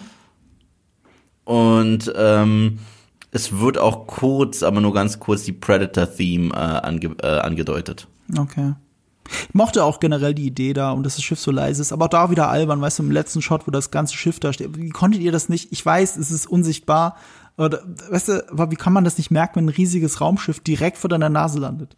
Das, Ja, das, das kann mir einfach keiner erzählen. Die Idee ist nicht schlecht. Und es ist mir auch in Erinnerung geblieben, ne?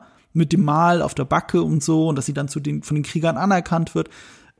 Da, da steckt was drin, da steckt ein besserer Film drin auch auch als sie in diesen Sacrifice äh, in diesen ähm, in diese äh, Opferkammer reinkommen, ne? Ja, Die Sacrificial Altare. Chamber. Ja, ja, genau. Die Altare sind genau angeordnet wie die Schlafkabinen in, in Alien 1. Hm. Also ich mag solche Nord, äh, weißt du, das ist ein, das ist ein Nicken, mit dem ich zufrieden bin. Und ich sage, okay, das ist jetzt nicht so sehr in your face, das ist ein nettes visueller, ein netter visueller Throwback, ohne ein Metakommentar zu sein. Und sie nennen die, äh, die Xenomorphs den ganzen Film über The Serpents. Ja, stimmt, weil, aber das passt ja auch zum Franchise. Normalerweise werden sie nicht Alien genannt. Weißt du, in welchem, welchem der ersten vier Alien-Filme das Alien überhaupt Alien genannt wird? In welchem? In nur Ich einem. weiß, wo Xenom Xenomorph genannt wird. Das weiß es wird im zweiten Xenomorph genannt, das Im stimmt. zweiten Xenomorph, ja. Im vierten ist es, glaube ich. Ich glaube, im vierten wird es zum, das einmal Alien genannt. Ja. Äh, aber die Predator haben aus produktionsinternen Gründen natürlich, man muss immer wissen, von welchem Predator man redet in der Szene, haben sie drei Namen gekriegt. Von dem, äh, ich glaube aber nicht im Drehbuch, sondern vom, vom Department, äh, von der Ausstattung. Ich, kannte mich, ich konnte mich nur an Scar erinnern, aus dem auch eine ziemlich coole Actionfigur gemacht wurde. Also Scar ist der, der natürlich die Narbe sich selbst in der Stirn zufügt, der bis zum Ende dabei ist. Das ist Scar. Genau. Ähm, der andere heißt Celtic. Ich glaube, das ist der, der zuerst stirbt. Celtic, weil im Helm keltische Muster drin sind. Und äh, der andere hieß Chopper. Und vermutlich aus zwei verschiedenen Gründen. Das eine ist sein Wristplate. Get to the chopper! Genau. Äh, vielleicht als Anlehnung an Arnie, aber auch vielleicht, weil ähm, in der Ausstattung seine Wristplates waren die längsten. Und er ist, glaube ich, derjenige, der dem Alien was abschneidet, den, den Schwanz. Ja. Und übrigens auch ein bisschen Bloodhole, bisschen. Äh, Mhm. Da geht die Klinge kaputt wegen der Säure, bei dem anderen geht aber nichts kaputt.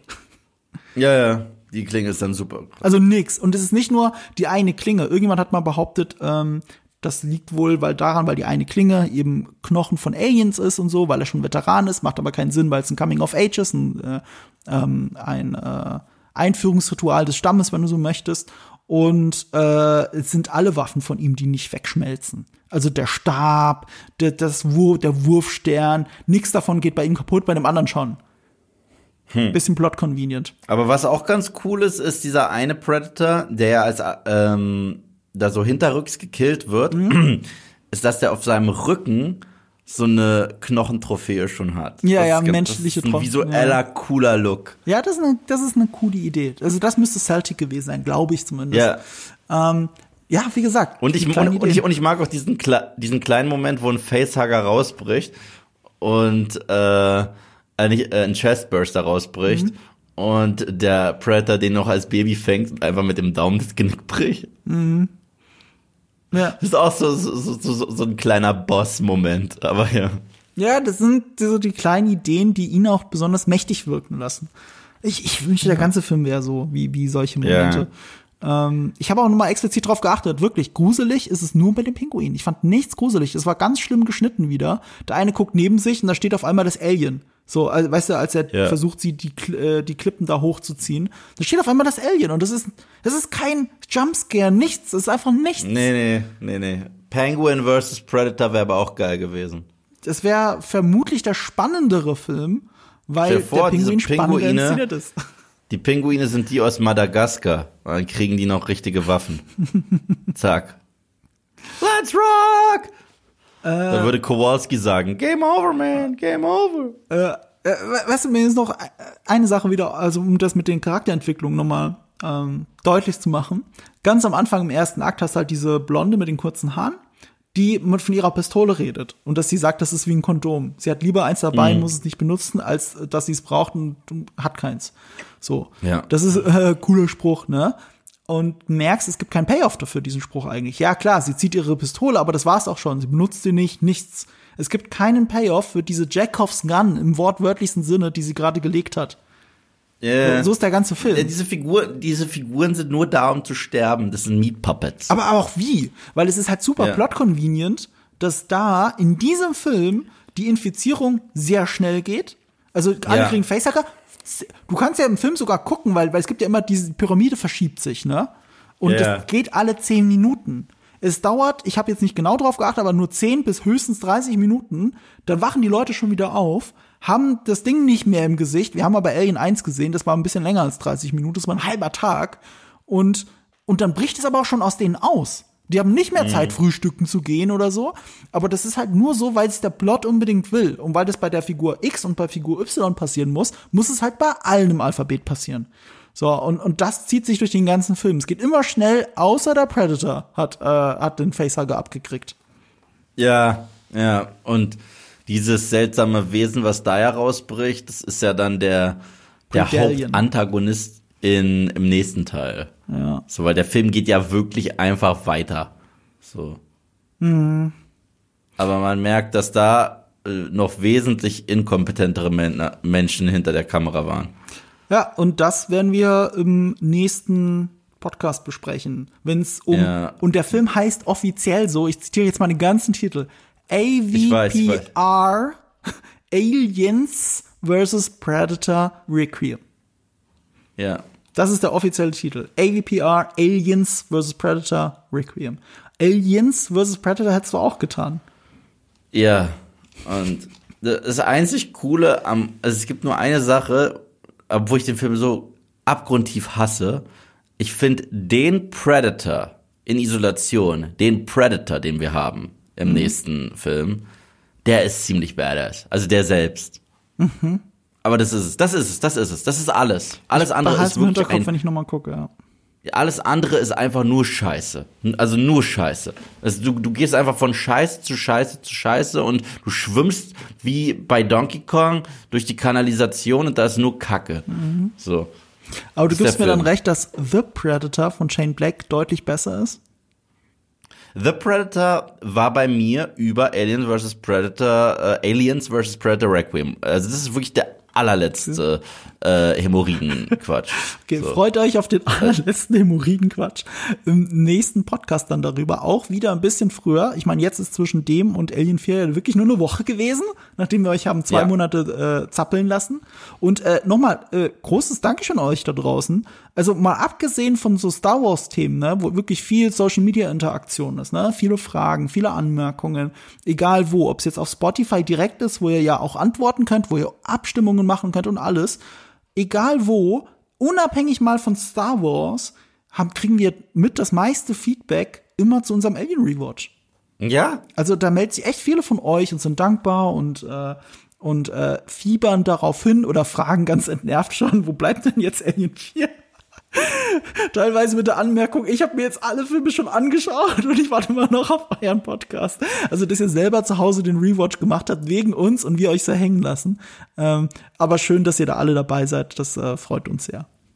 ja. Das macht auch wahnsinnig Spaß. Ich meine, es macht mir auch Spaß, das auf Moviepilot zu machen, diese ganzen unterschiedlichen Rewatch-Reihen. Ich bin jetzt auch langsam äh, in der Endphase des Apes Rewatch. Da kommen jetzt Stand heute, heute äh, Sonntag veröffentlichen wir, oder? Äh, ja, Das heißt, heute kam der erste der neuen Trilogie. Und das heißt noch zwei Filme, dann ist das vorbei. Und ja, ich, es, es macht so viel Spaß, äh, so- sowas zu machen. Also was dieses Jahr ich auch noch definitiv mache, ist Mission Impossible. So, das ist auf jeden Fall. ja, dann lass es auch gleich mit dem Podcast machen. Okay, also ich werde Das habe ich dir ja schon Fall gepitcht. Ich würde das gerne im Podcast machen. Ich dachte, du willst gar nicht, weil deine Reaktion so. Äh. Und ich mag, ich Und jetzt machst du es als, ich, Fil- äh, als Videoreihe. ich, ich, ich, ich mag die Mission Impossible Filme. Ich mag ja, ich weiß, aber ich dachte, du hast keinen Bock auf einen Rewatch. Nö, nö, ich mag die alle. Also äh, manche mehr, manche weniger, aber es gibt nicht einen Mission Impossible Film, den ich als Scheiße bezeichnen würde, nicht einen. Nee, ich äh, das sehe ich auch so. Ja, cool, dann machen dann nageln wir das fest, wenn wir mit Alien durch sind, machen wir Mission Impossible, weil das würde ja eventuell perfekt passen zum nächsten Start. Film. Der ist im Juli, Ja. glaube ich. Reckoning, oder? Äh, Dead Reckoning Part 1. Dead Reckoning, da war noch irgendein Wort. Ja, äh, hm. komischer Naja, Titel. fuck it. Naja, fuck Ja. it. Äh, pass auf, auch wegen Fans und äh, ich muss gerade an deine Anekdote denken, dass du beinahe aus dem Kino gegangen wärst. Ein großer Fan f- des, äh, wie soll ich sagen, des Franchise-Tums, des Fandoms ist ja Simon Peck. Und Simon Ja. Peck hat in Anlehnung an die Tagline äh, Whoever wins, we lose, an diese äh, Tagline angelehnt, hat er berühmterweise mal gesagt, Whoever won, we left.